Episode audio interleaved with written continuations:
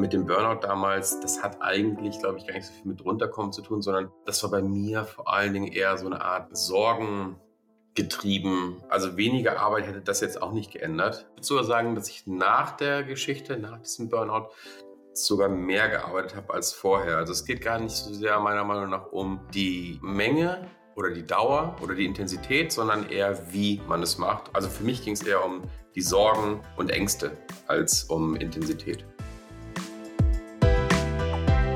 So geht's Startup mit Nina Annika Klotz. Hallo und herzlich willkommen zu So geht Startup, wo es heute ordentlich was zu lernen gibt, nämlich Dinge, die ihr an keiner Business School und keiner Uni der Welt wirklich lernen könnt, sondern Sachen, die nur an der School of Life beigebracht werden. Und da tut es auch manchmal richtig weh. Es geht um Führung, um mentale Stärke und wie man verhindert, als Führungskraft oder im Speziellen auch als Gründer in rasanten Wachstumsphasen mit den eigenen Ressourcen zu haushalten, wie man so schön sagt. Also keinen Raubbau an der eigenen Person zu betreiben oder ganz einfach gesagt, halt auf sich selbst aufzupassen. Ich sagte ja schon, das ist eigentlich Lehrplan der Schule des Lebens oder aber man hört jemandem zu, der da schon durchgegangen ist und lernt aus dessen Erfahrungen. Und deshalb freue ich mich total, dass heute Erik Demuth bei mir zu Gast ist, der Gründer von Bitpanda. Das Krypto-Startup war Österreichs erstes Unicorn und hat bis dahin eine irre Wachstumskurve hingelegt. 2014 haben Erik Demuth, Paul Klanschek und Christian Trümmer eine digitale Börsenplattform gegründet, damals in erster Linie, um Kryptowährungen zu handeln und später dann auch Edelmetalle, mittlerweile auch ETFs. Als dann der zweite große Kryptoboom kam, war Bitpanda also da, ging durch die Decke. Hypergrowth war immer so ein Stichwort, das man mit dem Wiener Fintech in Verbindung brachte. Im März 2021 knackte Bitpanda mit der Bewertung für die Series B, also wirklich früh in der Entwicklung eines Startups, die Milliardengrenze. Das letzte Jahr brachte dann mit dem Crash der Cryptocurrencies auch schwere Herausforderungen. Bitpanda musste auch Massenentlassungen durchführen und naja, inzwischen hat sich die Lage beruhigt. Allerdings hat man bei Bitpanda die Zeit genutzt, das Produktportfolio zu erweitern. Ähm, deshalb richtig ruhig wird es für den CEO vermutlich nicht. Lieber Erik, schön, dass du da bist. Hast du den Sommer gut verbracht? Warst du im Urlaub? Hi, ähm, ja, ich, also so richtig Urlaub mache ich generell nie. Ähm ich glaube, ich habe in den letzten Jahren war ich ein einziges Mal über eine Woche weg. Ansonsten, ich bin eher so der Typ, äh, immer so Wochenende, vielleicht mal ein verlängertes Wochenende, aber das war's. Aber das ist so typenabhängig, das ist jetzt nicht. Äh, aber das ich, ich finde es besser, ab und zu mal äh, was zu machen, als irgendwie einmal länger, aber das ist was Individuelles. Manche machen es so, manche so, das ist ja fein. Kannst du da trotzdem entspannen bei so Kurztrips? Ja, aber das ich, also, das heißt entspannen. Ich brauche ich brauch sowieso eigentlich immer Action. also von daher, ich sag mal so, ich will ja gar nicht entspannen. Ich frage hier so komisch nicht, weil das ein übertrieben langer äh, Einstiegs-Smalltalk ist, sondern weil du ja vor wenigen Wochen selbst öffentlich darüber gesprochen hast, dass eben dieses Nicht-Entspannen dich auch mal in einen, wie du gesagt hast, harten Burnout gebracht hat. Erzähl mal, was ist denn da passiert? Also nicht entspannen ist natürlich ein bisschen übertrieben. Natürlich, ähm, wenn, wenn man ein bisschen Sonne hat und so weiter, dann kommt man schon raus, dann merkt man schon, dass, also merke ich auch, dass ich einfach dann vom Zustand oder vom Gefühl her auch irgendwie anders drauf bin, besser drauf bin. Also das, das hat schon einen positiven Effekt. Aber äh, dieses nicht runterkommen mit dem Burnout damals, das hat eigentlich, glaube ich, gar nicht so viel mit runterkommen zu tun, sondern das war bei mir vor allen Dingen eher so eine Art Sorgen, getrieben. Äh, und ich glaube, also weniger Arbeit hätte das jetzt auch nicht geändert. Also ich glaube, ich würde sogar sagen, dass ich nach der Geschichte, nach diesem Burnout, sogar mehr gearbeitet habe als vorher. Also es geht gar nicht so sehr meiner Meinung nach um die Menge oder die Dauer oder die Intensität, sondern eher, wie man es macht und wie klar man im Kopf ist und wie belastet man ist. Ich glaube, es geht eher so, also für mich ging es eher um die Sorgen und Ängste als um Intensität. Mhm. Und wie hat sich das dann geäußert? Also was waren das für Symptome, die du dann als den Burnout schließlich erkannt hast? Ähm, ja, das, das fängt ja schleichend an. Das ist dann ja über einen langen Zeitraum, also wirklich über einen sehr langen Zeitraum. Und man ignoriert dann im Prinzip ja Symptome und geht dann einfach immer drüber. Und dann irgendwann hat es dann mal angefangen, dass ich so Herzrhythmusstörungen bekommen habe. Ich glaube, da war ich in New York und so weiter. Dann habe ich mich immer ein bisschen schwindlig gefühlt. Und das fühlt sich mal, wenn das Herz mal so ein bisschen stolpert. Und naja, auch das merkt man, okay, fühlt sich nicht ganz gut an. Das lässt man irgendwann mal untersuchen. Dann mal, und dann ist es mehr geworden und dann viel, noch mehr Müdigkeit dazu gekommen und ja, und dann habe ich so ein Langzeit-EKG gemacht und naja, und das ging immer mehr in die Richtung und dann kam irgendwann noch mehr Sachen dazu, dann kam so über Muskelzucken dazu, dass das also wirklich so, dass ich so 24 Stunden über ein Jahr fast oder so Muskelzucken hatte. Nicht nur mal ab und zu, sondern zum Beispiel so zwei, drei große Muskeln wirklich dauerhaft gezuckt über ein ganzes Jahr. Das ist wirklich dann so ein bisschen komisch und scary gewesen. Und äh, ja, und dann, und dann steigert man sich irgendwann rein, und dann kommen irgendwie Sorgen dazu und dann äh, ist es halt zu so, so einer Angststörung geworden. Und das Problem dabei ist, dass die einfach die ganze Zeit immer im Hintergrund mitzieht. Das heißt, man, man hat die ganze Zeit irgendwie so Stresshormone im Körper. Das ist wie so ein, wie eine Abwärtsspirale, so ein Teufelskreis. Man schläft dadurch schlechter und äh, fängt dann an zu grübeln. Dann hat man einen ganz leichten Schlaf. Dann äh, schläft man noch weniger. Dann, ist, dann hat man noch mehr Stresshormone. Und also das, es wird einfach immer mehr, das Ganze.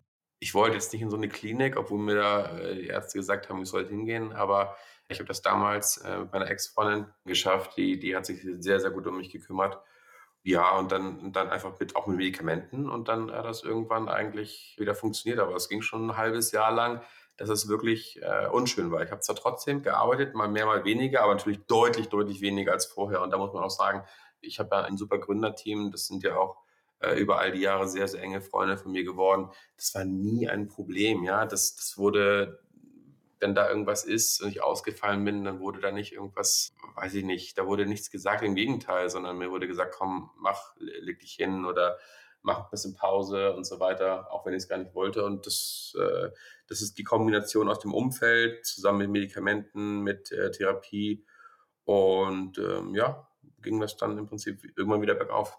Wann hast du gemerkt, dass es wieder gut ist? Also woran hast du das dann gespürt, dass der Moment ist, dass du dir wieder mehr auch zumuten willst? Also es ist jetzt gar nicht so. Das kam dann auf einmal wieder. Ich glaube, das war dann Anfang des nächsten Jahres, dass ich dann gemerkt habe, also dann auf einmal gemerkt habe, ich, ich, ich war wieder besser drauf, ich war wieder ein bisschen fröhlicher, ich war wieder, ich hatte wieder mehr Energie, ich habe besser geschlafen. Im Prinzip sich das meiste eh über Schlaf reguliert. Wenn ich dann gemerkt habe, dass ich wieder besser schlafen konnte, länger schlafen konnte, erholter war, das war so ein bisschen das Signal für alles. Dann, dann hat man gemerkt, dass sich im Prinzip alles wieder ein bisschen bergauf ging.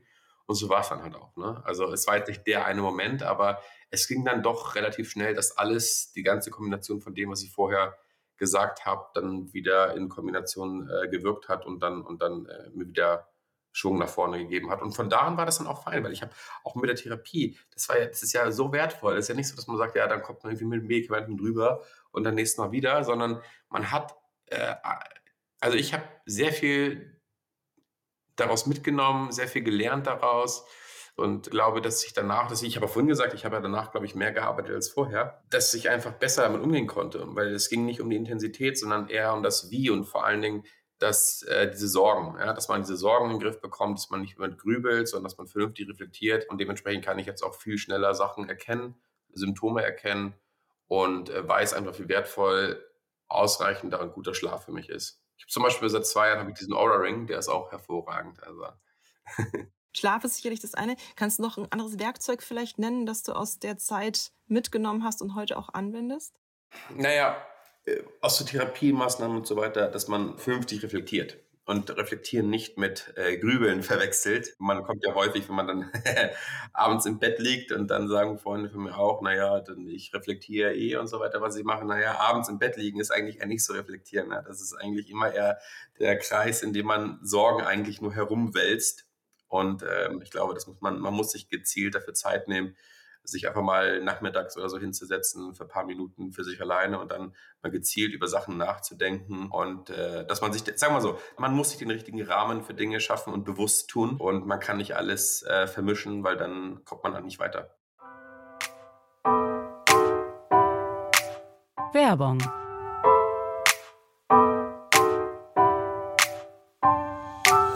Flexibel bleiben, Kosten sparen und auf dem neuesten Stand der Technik sein. Mit dem B2B-Abo von Gravis und Topi könnt ihr eure Apple-Hardware für 6 bis 36 Monate mieten statt kaufen. Mit nur wenigen Klicks mietet ihr zum Beispiel ein MacBook schon ab 25,52 Euro. Durch monatliche Zahlungen bleibt ihr finanziell flexibel und schont eure Liquidität. Erfahrt mehr unter topi.eu/de/gravis slash und in den Show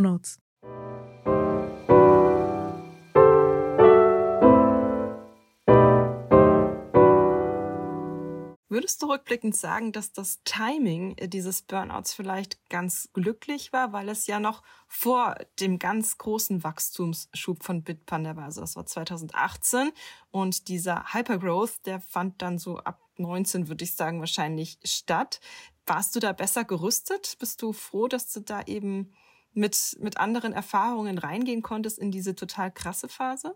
Ja, das war ja sogar noch, ach, das war ja sogar noch vor unseren, unseren ganzen Runden. Das war ja noch vor der, ja, ja, ja, ja, das war noch, das war noch deutlich davor. Also das ist, äh, ja, so gesehen schon. Ich glaube aber, gerade weil es auch sorgenbedingt war, war der Zeitpunkt schon da relativ, wie soll ich sagen, logisch, weil es dann auch damals bei einer Größe war und bei Schwankungen war.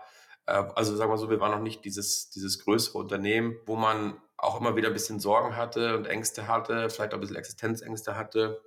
Das war jetzt nicht dramatisch, also der Firma ging es ja gut, aber das ist etwas, was man persönlich hat. Und, und dann später kam ja eigentlich auch dieser Push, wo man dann schon wieder auf, das nächste, auf die nächste Ebene gelangt ist.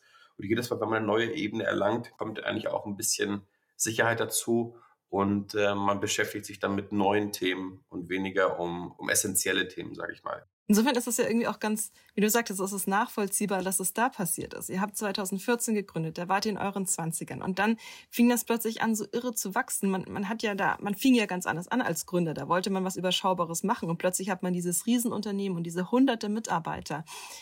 Was glaubst du, hilft Gründern, sowas überhaupt zu bewältigen? Sind das Coaches, sind das Mentoren oder kann man sich gar nicht darauf vorbereiten und muss da einfach auch durch ganz schön viel Mist durch?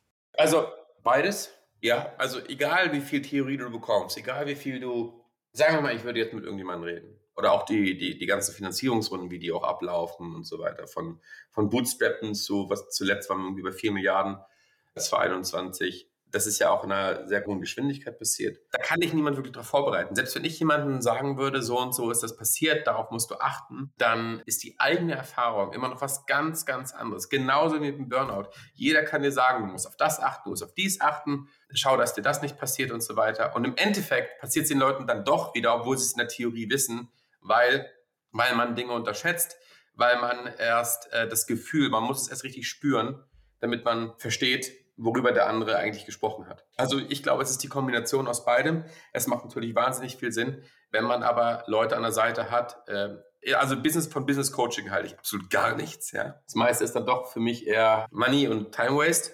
Aber es, ich glaube, ich glaube, also ich, ich würde eher sowas machen wie psychologische Unterstützung, nicht im Sinne von äh, was, was in die Krankheitsrichtung geht, sondern eher, gerade wenn man einen stressigen Alltag hat, viel um die Ohren hat, viele neue Sachen. Es geht ja um dieses Neue zu verarbeiten. Einfach einen Coach haben, der psychologisch aber oder auch vernünftig ausgebildet ist, der einfach hilft, die Sachen zu sortieren. Es fangen jede, Sache, äh, jede Woche kommen dann in unserem Business neue Sachen dazu, dass man einfach jemanden hat, der die einfach mit einem sortiert. Äh, das Ganze auch mit dem Privaten. Im Privatleben wird sich dadurch auch so viel verändern und das alles in eine Bahn vernünftig lenkt. Ich glaube, das kann ich jedem empfehlen.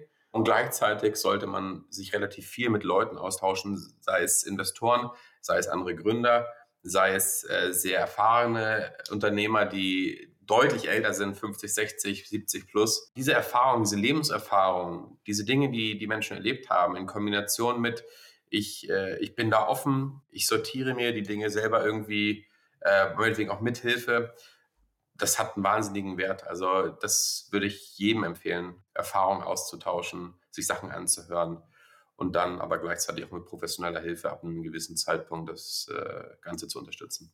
Als ihr 2014 gegründet habt, war es euer Ziel oder euer Wunsch, das erste Unicorn Österreichs zu werden oder war das undenkbar? Nein, nein. Also ich glaube, man, man darf auch nicht mit diesem Gedanken daran gehen, dann wird das sowieso nichts. Ich bin ein großer Fan von diesem Lean Startup für diesem Lean Startup Gedanken, wo man eigentlich erstmal mit Passion sich einem bestimmten Problem widmet, wo man sich auskennt, wo man wirklich einen absoluten Fokus drauf hat. Und wenn, wenn einem das gelingt, dann kommen die nächsten Möglichkeiten daraus, die nächsten Sachen zu machen, ganz automatisch. Also diesen großen Masterplan, der funktioniert sowieso nicht. Ich glaube, es gibt kein Unternehmen, wo die am Anfang sich hingesetzt haben, auf ein Blatt Papier irgendwas geschrieben haben und dann nach, weiß nicht, zehn Jahren sah die Firma so aus. Die Industrien, äh, in der man sich bewegt, egal in welcher es ist, sind sehr dynamisch. Die ganze Welt ist sehr dynamisch. Und äh, dementsprechend äh, ändert sich sowieso eigentlich immer alles. Und daher bin ich ein großer Fan davon, mit einem sehr, sehr starken Fokus ein kleines, bestimmtes Problem anzugehen, zu lösen, ein Produkt richtig gut zu machen. Wenn man dann den Proof hat, von da aus weitergehen und, ähm, und oben drauf bauen. Also man baut das Fundament und dann guckt man an, was man dann oben drauf baut. Wie so, ein, wie so ein Haus bauen, ohne zu wissen, wie das Haus nachher aussieht. Ich kann das verstehen. Ich höre aber auf der anderen Seite zum Beispiel auch immer wieder Investoren und VCs, die sagen, wir wollen in Gründe investieren, die riesengroß denken und die eben das nächste Unicorn bauen wollen. Ja, aber das kannst du ja machen. Das eine schießt andere nicht aus. Aber ich halt, achso, dann, okay, dann habe ich die Frage vielleicht äh, ein bisschen falsch beantwortet. Es geht nicht um die Ambition. Also ich habe jetzt gerade eben nicht um die Ambition gesprochen. Die natürlich sollte, sollte ich glaube, das äh, ist ein bestimmter Schlag von Mensch auch, die groß denken, die äh, sehr aggressiv oder positiv aggressiv an Dinge rangehen. Das ist sehr, sehr wichtig dafür, absolut. Ja. Was ich meine ist, die, Planung, wie die Firma aussieht, was du machst. Ich glaube, das Ziel sollte im Prinzip nicht sein, zu sagen, ja, wir, wir machen jetzt irgendwas, Hauptsache wir werden Unicorn oder wir werden irgendwie äh, besonders reich. Das meine ich, das wird nicht funktionieren, sondern man muss gezielt was man macht, muss man sehr gut machen.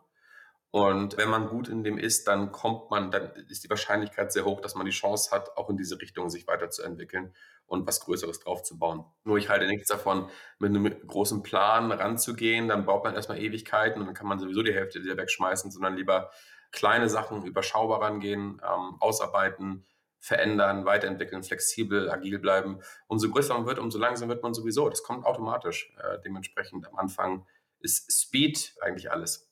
Und das kann man nur erreichen, wenn man im Prinzip kleine, viele kleine Pro Projekte hat, nacheinander. Und dann hat man ja auch nicht immer alle Faktoren wirklich in der Hand. Im Frühjahr letzten Jahres, als die Kryptobörsen gecrashed sind, das ich weiß nicht, wie vorhersehbar das für dich als Experte war, aber auf jeden Fall war es ja ein, ein krasser, eine krasse Veränderung der Lage von Hypergrowth und Wachstum und totaler Erfolg zu, Mann, wir müssen uns jetzt irgendwie neu aufstellen. Es ist nicht das erste Mal, dass wir diesen Zyklus hatten. Deswegen, da muss ich, muss ich jetzt äh, so ein bisschen Eigenlob betreiben. Deswegen steht Bitpanda eigentlich auch so gut da. Und wir haben auch überall, wir haben die meisten Lizenzen auch in Europa, weil wir immer äh, etwas, wie sagt man, more sustainable gearbeitet haben und halt den Fokus auf, ich meine, wir, sind, wir haben die Firma gebootstrapped, äh, bis sie dann länger profitabel war, haben dann erst Investoren reingeholt haben den Fokus auf Compliance-Themen, dass wir erst alles, wir gehen erst in Land rein, wenn wir alles mit dem Regulator geklärt haben, die ganzen Lizenzen haben und so weiter, bauen die Infrastruktur selber. Und ähm, ich bin so ein großer Gegner davon. Ja, und das war in der Kryptoindustrie massiv der Fall, all die Jahre, dass irgendwelche Firmen kommen und Wilden Westen spielen und so ein bisschen ihre Firma auf Steroide aufbauen. Und jetzt mittlerweile siehst du halt diese ganzen FTX und Crypto.com und wie sie alle heißen. Ja, die kriegen alle so ein bisschen Herzprobleme oder ein Herzkasper, äh, weil sie sich zu künstlich aufgepumpt haben, illegal in Länder reingegangen sind, aber das Ganze im Hintergrund nicht haben, Werbung gemacht haben, Hauptsache User, User, User, aber das Fundament dafür steht nicht. Und ich glaube, das ist ein ganz, ganz falsches Signal, wenn du äh, Geld von Leuten annimmst und deine Hausaufgaben nicht gemacht hast, aber Hauptsache erstmal dich als den Platzfisch präsentieren willst. Und ähm, jetzt kommt die Regulierung hinterher und jetzt sieht man, dass da halt viele hinterherhinken. Deswegen stehen wir halt ganz gut da und wir, wir haben diese ganzen Zyklen. Das ist nicht das erste Mal, dass wir einen Hype hatten und danach ist wieder abgefallen. Das ist im Kryptobereich. Wir, wir, sind, wir machen das Ganze seit seit äh, 2014 mit der Firma und wir sind schon noch länger in der ganzen Industrie drin. Wir kennen das. Das heißt, jedes Mal, wenn es im Prinzip einen abgab, haben wir dann vernünftig langfristig ge äh, gehaushaltet und haben dann danach nicht anfangen müssen, irgendwie äh, alles umzuschmeißen und, und äh, tot zu sparen und dann beim nächsten Mal wieder, das, das funktioniert nicht. Das heißt, jetzt ist wirklich, ich sage mal, die Bauphase, wo relativ wenig los ist, aber dafür musst du die Ressourcen haben. Das heißt, wir haben von 2021 danach gut gehaushaltet, dass wir jetzt nicht das Problem haben, irgendwie äh, alles irgendwie einstellen zu müssen und was weiß ich. Das heißt, jedes Mal konsolidiert der Markt in so Situationen wie momentan oder wie, wie, wie es derzeit der Fall ist. Und die Unternehmen, die danach in dem nächsten Zyklus, wo es dann wieder positiv wird, bestehen und sich weiterentwickelt haben, noch besser geworden sind, noch mehr Produkte haben, das sind die, die nach 10x jedes Mal raus sind. Wir sind jedes Mal mindestens um 10x gewachsen äh, mit der Firma von den Umsätzen her. Und es wird auch diesmal wieder so sein. Das heißt, irgendwann kommt der nächste, der nächste Boom wieder, wo dann der Retail-Markt wieder viel stärker investiert. Wir haben jetzt, wir sind super aufgeklärt mit Aktien, ETF und alles Möglichen, äh, eben nicht nur Krypto. Und dementsprechend sage ich, ich habe ich hab letztens mit jemandem gesprochen, habe gesagt, äh, wir haben das ganze Fundament, wir haben die ganze Infrastruktur, wir haben die Lizenzen, äh, wir bauen immer weiter und das heißt, wenn der nächste Markt kommt, der positiv wieder, wieder ist im Finanzmarkt, dann stehen wir in der Pole Position. Also von daher, ich habe da relativ wenig Sorgen, weil wir diese ganzen Zyklen schon drei, vier Mal durchgemacht haben. Letztes Jahr seid ihr aber trotzdem nicht umhin gekommen, auch eine große Anzahl von Leuten dann zu entlassen. Genau, ja. Also letztes Jahr haben wir glücklicherweise relativ früh diesen großen Cut gemacht. Uns wurde geraten, macht es einmal signifikant und wir haben das recht früh gemacht, das war Ende Juni, glaube ich ähm, hatten wir dann die nächsten Monate nach massiv zu tun. Das war natürlich extrem unschön. Kulturweiß, oder? In jeder Hinsicht. Du, du, du musst äh, völlig umplanen. Kulturtechnisch natürlich. Also ich, wir haben natürlich jetzt im Nachhinein war das wirklich gut, dass wir so gehandelt haben, gehandelt haben. A, sehr früh, weil die meisten Tech-Unternehmen und insbesondere Fintech haben es, glaube ich, alle gemacht. Aber einmal signifikant zu verringern oder die Leute äh, abbauen zu müssen, leider, war die richtige Entscheidung, als immer im Hinterkopf zu haben oder die Leute denken, naja, es könnte nächste Woche wieder so sein und so weiter, dass man das so in Wellen macht. Und ich habe auch, ich habe auch Freunde, die äh, Gründerfreunde, die genau das eben so gemacht haben und die haben noch immer damit zu tun. Ne? Das heißt, bei uns war das so wirklich wie so ein Pflaster abreißen, wo man danach, weiß ich nicht, vier Monate oder so immer so ein bisschen Schmerzen hatte, aber besser als ein Dauerschmerz und die, die kommen einfach nicht auf den, äh, in Gang und das merkt man halt auch an der Produktroadmap, da geht nichts weiter. Und da sind wir momentan schon wirklich sehr, sehr effizient. Und ich würde sogar sagen, so komisch es klingt, wir sind jetzt effizienter und schneller mit unserer Roadmap als noch vor über einem Jahr. Und das hat viel damit zu tun, dass wir den großen Fehler gemacht haben, wie die meisten in der Industrie, nach oder während Covid und nach Covid, dass wir viel zu schnell, viel zu viele Leute geheiert haben. Weil es hieß, ja, Wachstum, Wachstum, Wachstum. Und es ist so ein bisschen, das spielt so ein bisschen die Wirtschaft wieder. Ne? Da wurde Geld überall reingepumpt, da, da, da, da, da, da. Und danach kommt die Ermüdung. Ja? Und dann sehen wir im Prinzip, wie dann die Märkte abgestürzt sind. Wie man sieht, man kann nicht einfach nur reinfeuern und denken, das geht immer so weiter. Das haben die Zentralbanken gemerkt und das haben wir auch im Hiring gemerkt. Es ist, ich beschreibe das ganz gerne, es ist wie so eine Tür, ja, wo die Leute durch müssen. Aber die Tür ist nur bestimmt groß und du kannst sie da nicht schneller durchpressen. Vor allen Dingen sind dann die, die ganzen Leute, die ganzen Senior-Leute, die eigentlich alle an den Produkten arbeiten sollen, sind dann nur beschäftigt mit, mit Bewerbungsgesprächen und Onboardings und so weiter. So, wer baut denn dann die Sachen? Ja? Also man, man wird dann schon sehr, sehr schnell deutlich lahmer und diesen Fehler werden wir nicht machen. Das heißt, ich habe daraus gelernt, versuche die Organisation eher so klein wie möglich äh, zu halten, beziehungsweise so groß wie nötig. Das heißt nicht, dass man irgendwie äh, jetzt nicht heiern soll, sondern äh, man, man soll sich aber sehr, sehr gut überlegen, wie groß soll die Organisation, wie groß muss sie Stand jetzt sein, wenn wir die nächste halbe Jahr planen für die Produkte, wie, wie viele Leute brauchen wir wirklich und so weiter. Und dass man sich da noch viel stärker mit auseinandersetzt und als diese Mentalität, die dann einfach sehr, sehr stark aufkommen und eben auch bei uns von wegen, ja, das kriegen wir schon hin, da heiern wir einfach Leute. Ja, so funktioniert das nicht. Und das mussten wir alle sehr stark, also ich übertreibe das natürlich ein bisschen, ganz naiv sind wir natürlich nicht rangegangen, aber dementsprechend äh, lässt es more in dem Fall, wirklich. Was war dann so das wichtigste Learning aus den vier Monaten danach, wo du gesagt hast, äh, die waren schwierig? Was weißt du jetzt über Führung in turbulenten Zeiten, was du davor nicht wusstest? Tja, also gute Kommunikation, guten Draht zu haben zu ähm, den Mitarbeitern, transparent zu sein. Es gab dann immer wieder auch Kritik, dass unsere Long-Term-Vision oder wo geht es überhaupt hin? Wo steuern wir überhaupt drauf zu? Mit den Produkten, mit der ganzen Firma, mit der Idee, mit der Strategie. Dass man das noch viel mehr kommuniziert, viel stärker kommuniziert, äh, Leute mehr ins Boot holt, nur weil man denkt, das ist ja eh klar, was wir da machen oder beziehungsweise wenn man denkt, man kommuniziert es, weil man sich jeden Tag damit befasst. Aber das dann nochmal im Detail, noch lieber noch zwei, dreimal mehr zu kommunizieren in Town Halls oder wo auch immer, ist deutlich wichtiger, als man glaubt. Man unterschätzt das, äh, weil man sowieso ja selber sich den ganzen Tag damit befasst, dass man denkt, naja, das, die, die, die, Leute, die Leute sind eh alle im, im, Boot und wissen ja Bescheid, aber es ist häufig gar nicht so. Und das muss man sich, glaube ich, auch nochmal klar machen. Also gute Feedback. Wir haben, ähm, wir haben eine sehr gute HR-Chefin, die auch viel Erfahrung hat und holt sich viel Feedback ein. Wir machen auch viel Feedback technisch, dass wir halt auch lernen, in welche Richtung wir lenken müssen, wo wir verbessern müssen, was nicht so gut läuft. Und da noch einen stärkeren Fokus drauf zu setzen, war auf jeden Fall sehr wichtig. Gleichzeitig meine, meine Zeit früher, ich bin ja ganz früher, bevor ich studiert habe, wollte was ganz anderes machen. Ich wollte eigentlich zur See fahren, ich komme mal von, ähm, von, aus Norddeutschland und wollte eigentlich äh, Kapitän werden und dann Seelotse und wollte Nordic studieren und habe dann davor Schiffsmechaniker gelernt, weil ich eigentlich das Ganze von Grund auf lernen wollte, bevor ich studiere. War eine gute Idee, deswegen wusste ich, dass es nichts für mich ist langfristig, aber ich habe trotzdem zu Ende gemacht. Also bin zweieinhalb Jahre auf großen Containerschiffen um die Welt gefahren war eine sehr, sehr interessante und vor allem extrem wichtige Erfahrung für mich. Und ich habe dort einfach für das, was ich jetzt mache, mehr gelernt als in meinem Studium. Bei meinem Studium habe ich im Prinzip, äh, Wirtschaftsstudium, da habe ich im Prinzip so, ich sag mal, ein erweitertes Abitur. Ja? da lernst du so ein paar Grundlagen, aber du lernst nicht mal, nicht mal im Ansatz. Also das kannst du, sag mal so, es hätte jetzt auch nicht viel Unterschied gemacht, ob ich es jetzt studiert hätte oder nicht. Aber das, was ich da auf dem Schiff gelernt habe, ist, was Führung angeht, was Stresssituationen angeht, was direkte, klare Kommunikation angeht, was das Ego zurücknehmen angeht, was sich selbst nicht zu ernst ange ähm, nehmen angeht, extrem wichtig. Also da habe ich sehr, sehr viel gelernt. Vor allen Dingen mit der Kommunikation auf dem Schiff kann man sich sicherlich vorstellen, gibt es ein bisschen andere Kommunikation. Kurz und klar.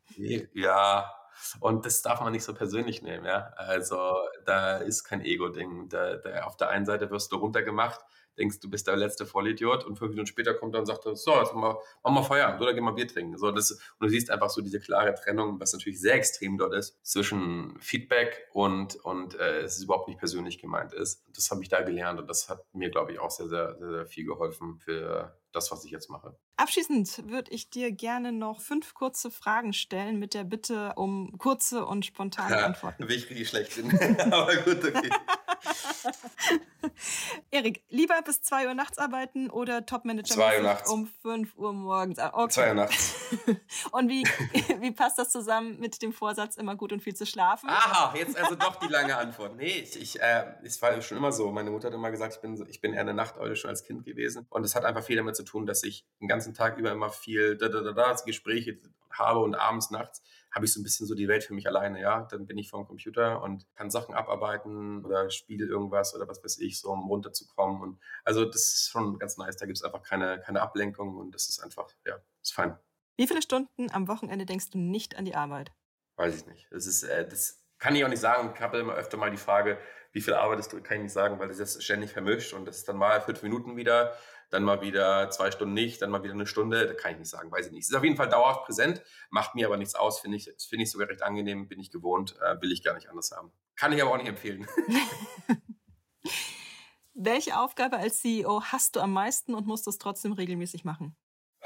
Naja, es ändert sich auch ständig, ne? So das, was ich vor fünf Jahren gemacht habe, das, was ich vor zwei Jahren gemacht habe, das, was ich jetzt mache, das ist ja immer, ist ja immer was anderes. Ich mache jetzt ja mittlerweile, ähm, mittlerweile, also umso größer du wirst, umso weniger operative Sachen machst du ja. Also auch umso weniger Sachen, die man doof findet?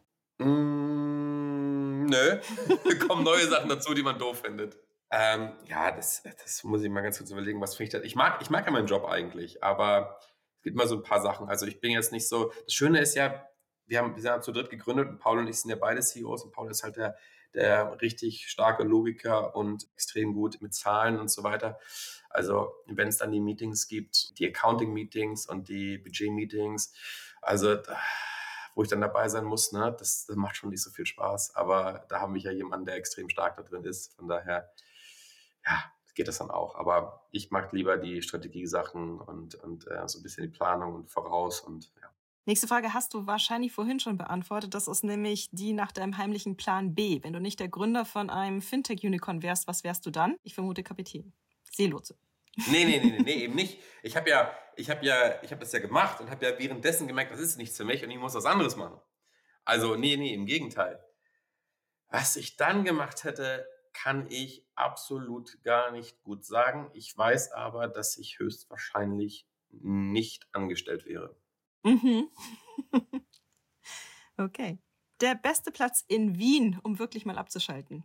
Das ist jetzt, da kann ich nur theoretisch sagen, für mich, für mich ist der beste Platz abzuschalten, wenn ich äh, abends oder nachts alleine vom PC bin. Aber das ist jetzt kein, kein besonders toller öffentlicher Platz für andere Leute. Aber äh, Wien, Wien hat total schöne Ecken. Ähm, also ich würde sagen, auch diese Kaffeehausmentalität und diese äh, diese Restaurants, äh, also so, so gastronomisch, ist es einfach sehr, sehr toll hier. Ich glaube, ich glaube, da kann man relativ viel machen. ansonsten gibt es ja auch, wenn man ein bisschen rausfährt, schöne Natur. Es kommt so ein bisschen drauf an, in welchem, in welchen Jahreszeit man sich befindet. Ja, das waren fünf Fragen. Ich habe gerade nochmal nachgezählt. Vielen herzlichen Dank äh, für deine Zeit und auch für deine Offenheit, mit uns über die Herausforderungen, die mentalen Herausforderungen als CEO und Gründer zu sprechen. Schön auch, dass ihr dabei wart und zugehört habt. Äh, schaut regelmäßig auf gründerszene.de. Das Thema haben wir auch in schriftlicher Form öfter schon bearbeitet und freue mich, wenn ihr das nächste Mal wieder mit reinschaltet. Danke, Erik. Vielen Dank. Spaß gemacht. Dankeschön. Ciao.